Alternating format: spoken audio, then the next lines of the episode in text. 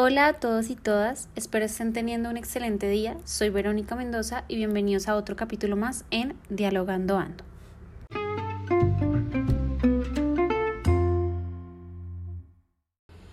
El día de hoy hablaremos acerca de la reflexividad en el quehacer psicosocial. Para esto es importante mencionar que el ejercicio autorreflexivo es aquel en el cual las interacciones establecidas por la persona que narra su experiencia y la manera en que éstas inciden en la producción de conocimiento.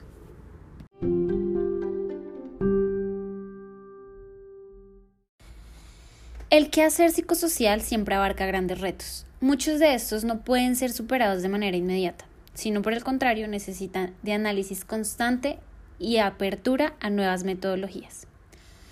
Como practicante de la Universidad Javeriana en la fundación de la misma, Vidas Móviles, he evidenciado diversos retos en varias ocasiones, en las cuales puedo dar cuenta de la diferencia de nuestros contextos y generaciones.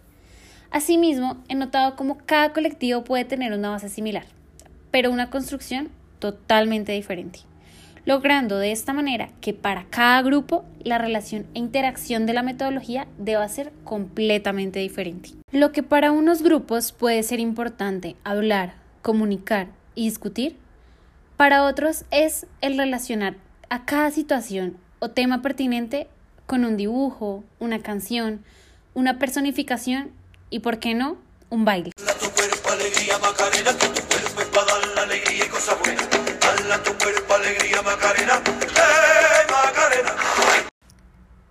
Por esto que es importante ver los retos presentados como una nueva oportunidad de aprender, que las diferencias contextuales o generacionales se transformen en espacios de interacción en donde salgo de mi zona de confort para adentrarme en una nueva experiencia, de personas que me transmiten historias que aunque no he vivido en carne propia, las siento como mías por un instante.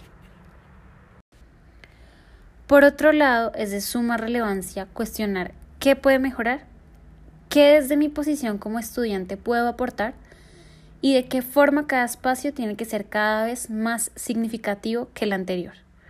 Cómo denotar la importancia de la psicología social. Esta problemática que mencioné hace unos momentos fue una problemática que no fue sencilla de abordar ya que, como mencioné, cada grupo era bastante diferente. Ninguno mejor que otro, simplemente diferentes. bueno, de hecho ni siquiera sé por qué hablo en pasado, ya que es un grupo que actualmente pues sigue estando presente y todavía seguimos en la búsqueda de enfrentar dicha problemática. Pero, de todas formas, pudimos eh, evidenciar la diferencia puntual que existía y era el desarrollo de las metodologías, ya que un grupo era mucho más participativo que el otro, pero el otro tal vez era un poco más de escucha activa. Sin embargo, aún seguimos en la búsqueda de múltiples estrategias para que tanto el grupo como nosotras nos sintamos de igual manera cómodas y que nos llevamos enseñanzas eh, del lugar del espacio. Algo para resaltar es que toda esta situación se dio a base de un desconocimiento por los grupos. Llegamos prácticamente sin ningún tipo de información de antelación que pudiera facilitarnos esta construcción de la metodología. Sin embargo, fue muy importante tal vez llegar de esta manera para asimismo empezar a crear nuestras propias estrategias y hacer de este espacio algo totalmente construido de manera novedosa. En conclusión, dichos ejercicios reflexivos de carácter narrativo permiten un análisis completamente relevante para la construcción del quehacer psicosocial. Eso es todo por el capítulo de hoy.